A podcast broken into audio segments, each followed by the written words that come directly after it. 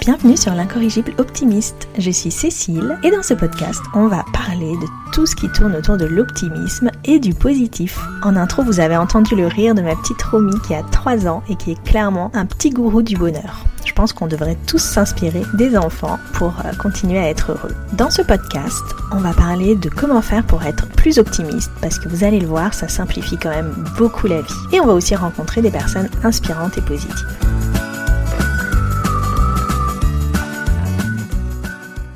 Bonjour à tous, je suis ravie de vous retrouver aujourd'hui pour un nouvel épisode.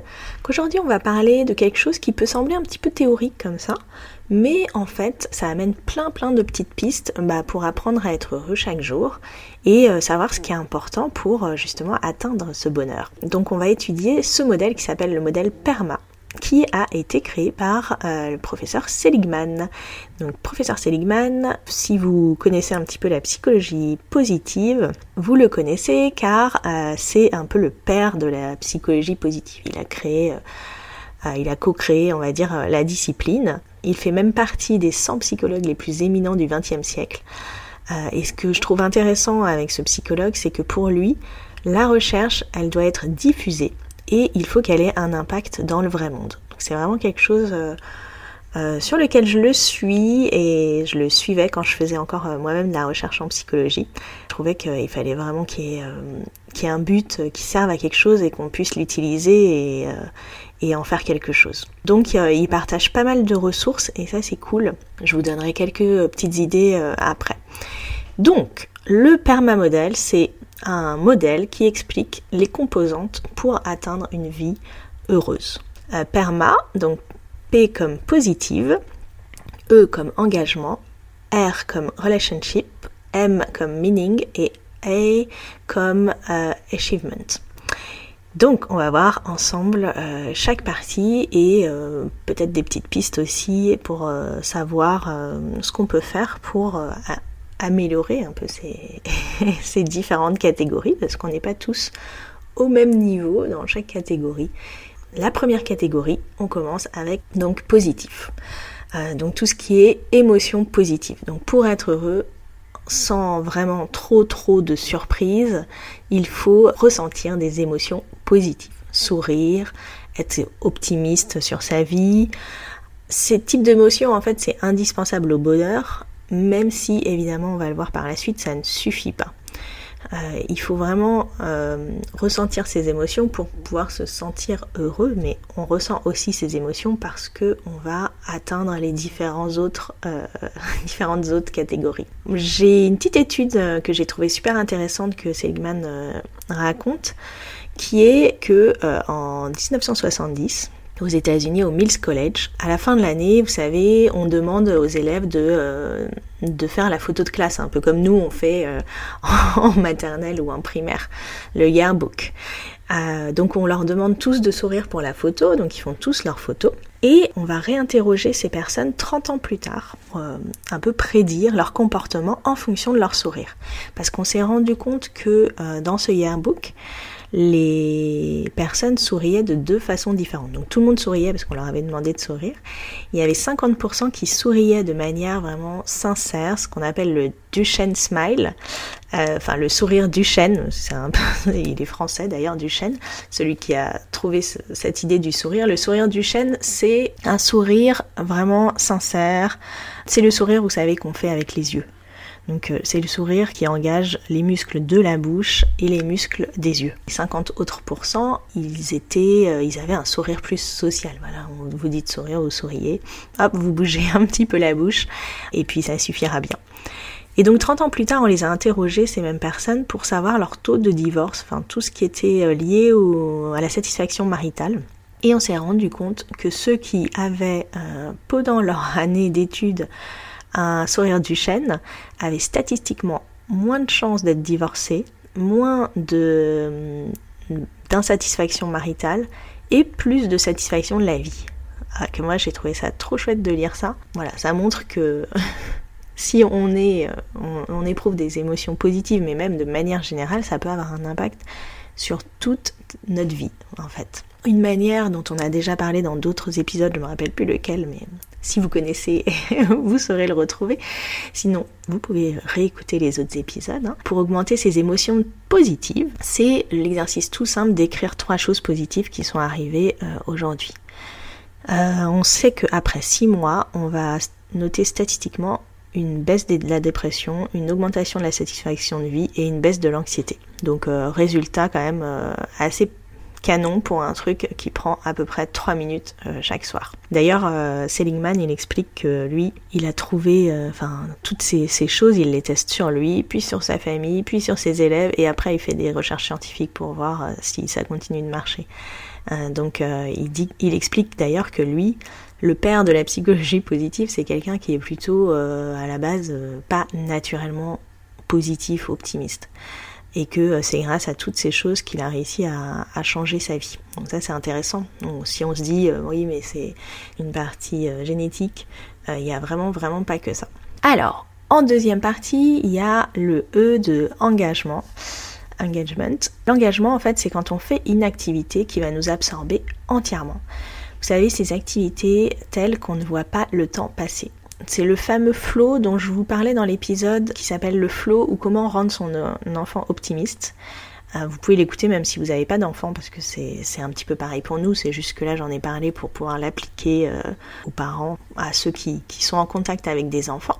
le sentiment de flow en fait, donc c'est ce sentiment qu'on a, enfin c'est pas vraiment un sentiment, c'est un état plutôt qui va remplir le corps d'hormones du bonheur. Plus précisément, on sait que ça va réduire l'activité du cortex préfrontal. Et le cortex préfrontal, c'est le siège euh, des fonctions cognitives supérieures, telles que la conscience, la mémoire, l'intégration temporelle et la mémoire de travail. Mais en fait, en réduisant l'activité de ce cortex, le cortex préfrontal, ça va permettre la distorsion du temps. Donc le temps s'arrête, le temps passe super vite ça va baisser notre autocritique qu'on a tendance à toujours un petit peu faire et ça va réduire les complexes. Ça peut être euh, vraiment euh, un hobby, ça peut être euh, quelque chose de créatif, c'est souvent des choses un petit peu créatives, même si on peut trouver de la créativité dans tous les aspects de notre vie. ça peut être, voilà, on, il donne les exemples des musiciens voilà, qui, sont en train de, composer. Mais pour les enfants, ça va être construire une tour de, Lego. Ça peut être quelque chose que vous faites au travail. Il n'y a, pas, a pas vraiment de règles hein, pour le flow. Euh, mais ressentir ce flow, ça va apporter tellement de choses positives. Et c'est ça qui va euh, rendre heureux, en fait. Ça, ça suffit pas d'être euh, d'être passif et de, glander, euh, même si évidemment Bon, personnellement, j'adore glander, mais, euh, mais euh, voilà, il faut ressentir ce, ce flow. Alors, si, si le, sujet vous intéresse, allez écouter l'autre épisode sur le flow. Je vous explique un petit peu comment, comment l'atteindre. Donc, c'est, c'est pas non plus juste faire quelque chose qu'on adore, c'est faire quelque chose qu'on adore, mais avec quand même un, un certain, euh, un certain challenge. Quoi. La troisième partie, c'est euh, relationship, donc les relations. En fait, on sait qu'on est des animaux sociaux et d'ailleurs je pense que vous l'avez tous remarqué pendant le confinement où euh, même si on avait les, les réseaux sociaux, les, le téléphone, etc., on, on s'est vraiment rendu compte à quel point on avait besoin des autres. Et en fait, on a vraiment besoin des autres pour être heureux. Les relations positives qu'on peut avoir avec un parent, un enfant, un ami, des collègues, c'est vraiment la clé d'une vie heureuse. D'ailleurs, si vous avez écouté mon podcast sur les regrets des mourants, c'est d'ailleurs une des choses que regrettent les gens qui sont sur, euh, sur leur ligne mort, c'est de ne pas avoir suffisamment chéri et, et nourri leurs relations, euh, notamment les relations amicales. C'est vraiment quelque chose sur lequel il faut peut-être travailler pour certaines personnes. Il y a des gens chez qui c'est naturel de réussir à, nourrir ses relations, à, créer des nouvelles relations. Il y a des personnes chez qui c'est moins naturel et puis euh, c'est, c'est pas toujours facile. Hein il faut vraiment apprendre à nourrir ses relations à les chérir et à savoir à quel point c'est important parce qu'on peut avoir tout le reste, mais si on n'a pas les relations, si on n'a pas euh, voilà ce, besoin euh, animal presque, euh, on ne pourra pas être heureux. Donc un des moyens pour apprendre à bien gérer ses relations, typiquement les relations de couple, bah on sait aujourd'hui il y a beaucoup de divorces, il y a beaucoup de personnes qui font de la thérapie maritale. Et euh, Seligman parle des recherches de Shelley Gable, qui euh, explique, selon elle, comment faire pour bah, garder euh, son couple et aussi pour euh, avoir des relations meilleures, de meilleure qualité avec les personnes qu'on aime. elle explique en fait que la plupart des, des, thérapies avec plusieurs personnes, donc que ce soit des couples, c'est souvent des couples, mais des familles, etc., on apprend à, à comment bien se disputer, à comment voilà ne pas avoir tout le temps la même dispute, etc. Et que pour elle, en fait, la clé, c'est pas vraiment ça. La clé, c'est d'apprendre à célébrer le positif ensemble, donc avec un retour qui est actif et constructif. Qu'est-ce que ça veut dire euh, plus précisément? Par exemple, vous vous êtes marié, votre conjoint revient et vous explique qu'il a qu'il ou elle a reçu une promotion.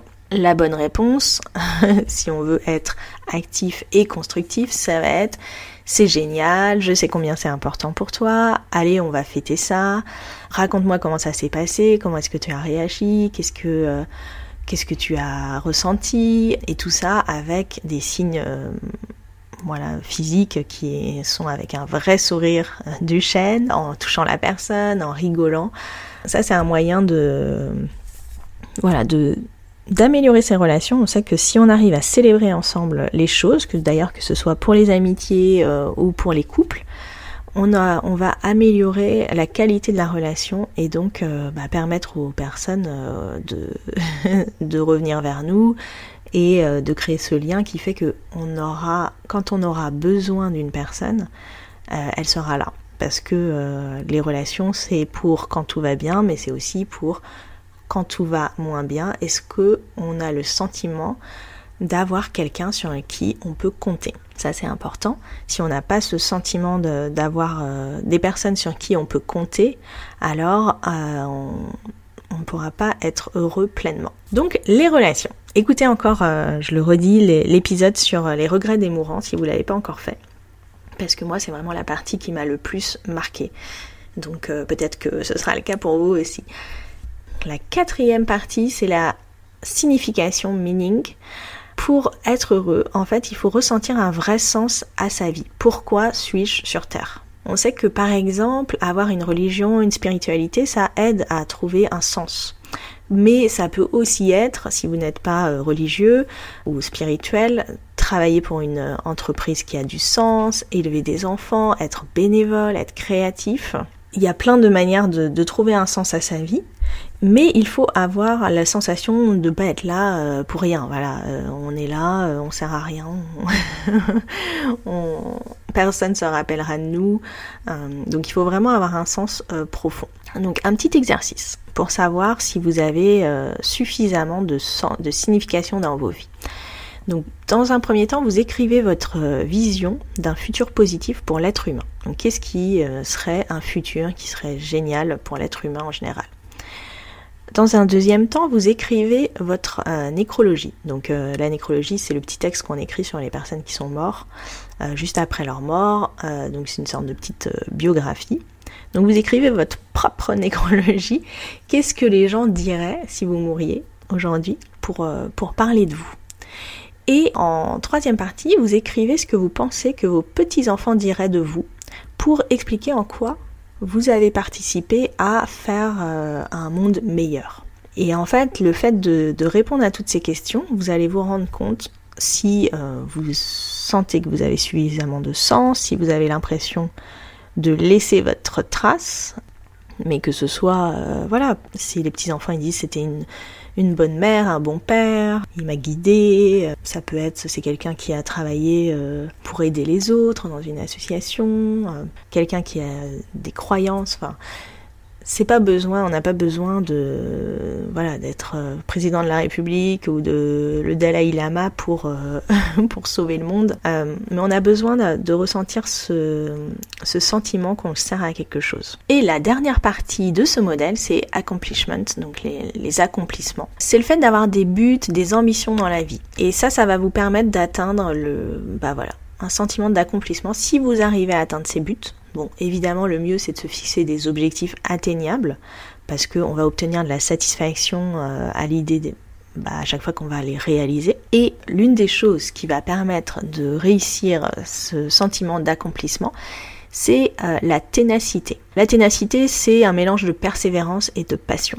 Donc selon les recherches de Angela Duckworth, l'autodiscipline est en fait c'est deux fois plus important que l'intelligence pour atteindre le succès. Donc, elle a fait des recherches où elle comparait le score d'intelligence et le score de, bah, de ténacité.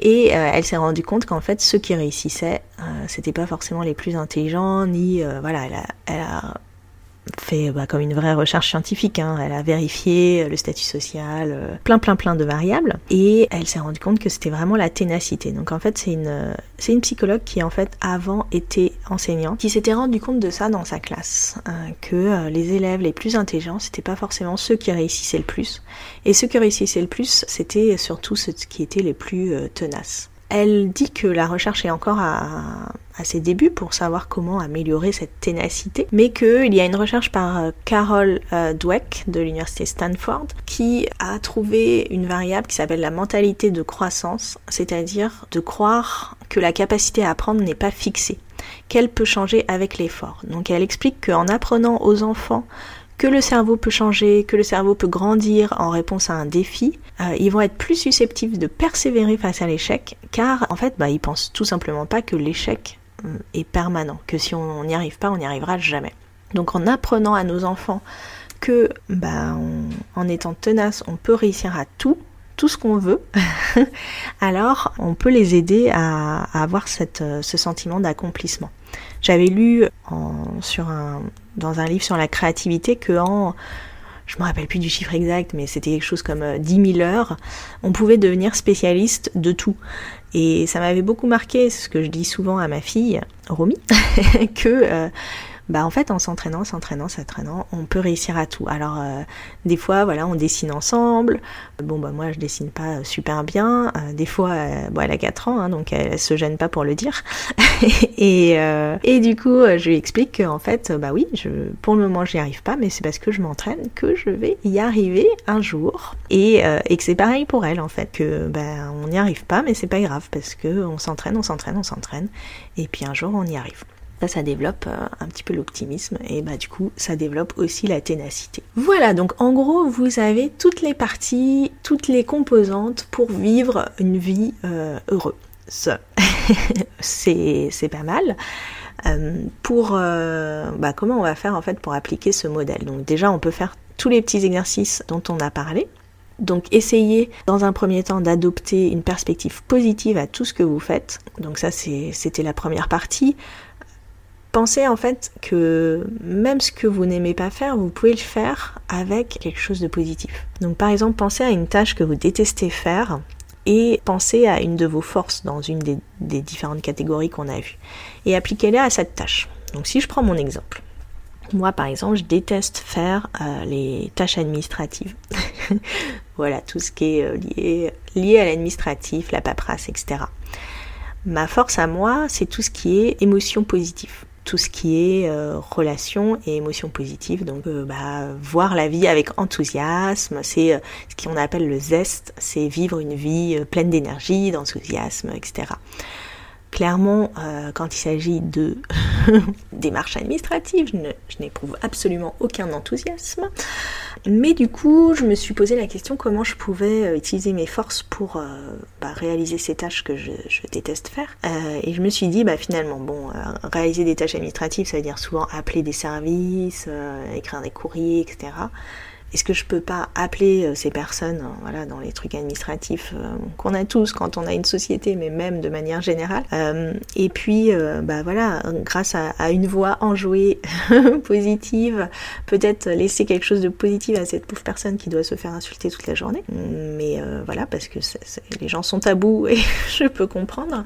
Voilà, peut-être faire quelque chose comme ça essayer de, voir vraiment la, chose avec plus d'enthousiasme. En parlant des forces, en fait, euh, si vous parlez anglais, n'hésitez pas à aller faire le test sur le site qui s'appelle Authentic euh, Happiness. Je vous mettrai le lien sur mon blog We Love Like That.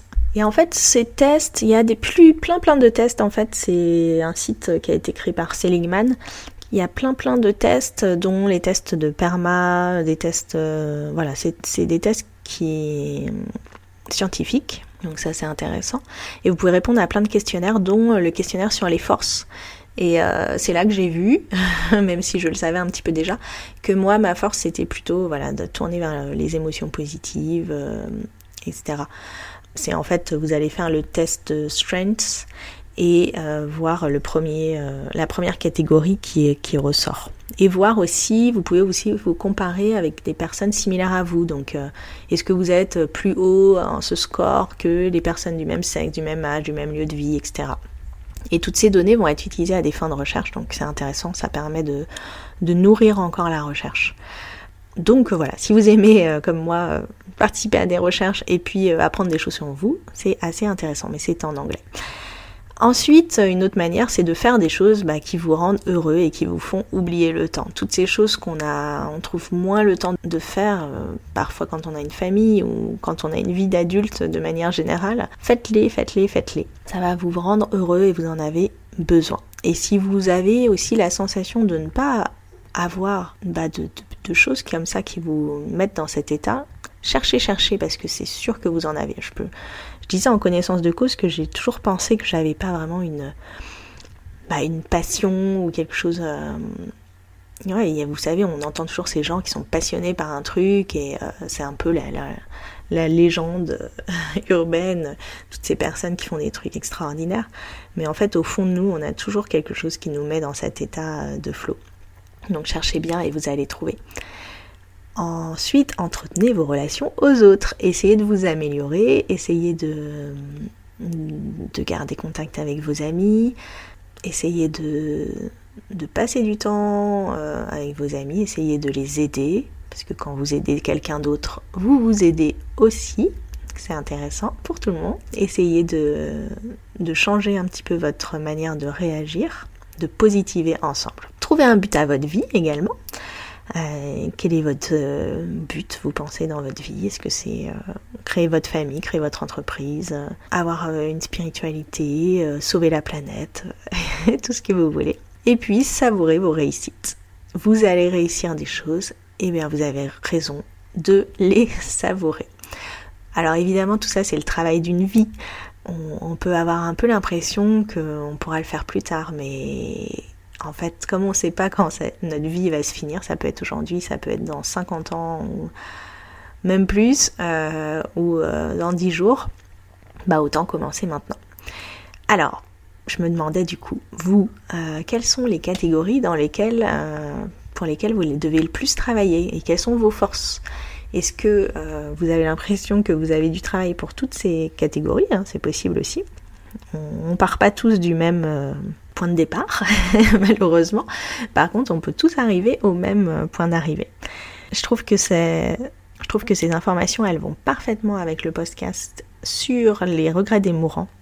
Donc si vous ne l'avez pas encore écouté, écoutez-le. Ça vous fera du bien aussi. Je vous rassure, c'est pas quelque chose de, de voilà, de triste. Euh, c'est vraiment quelque chose qui, qui amène du positif. Voilà, j'étais ravie de partager avec vous ces petites, euh, ces petites connaissances euh, sur euh, le bonheur.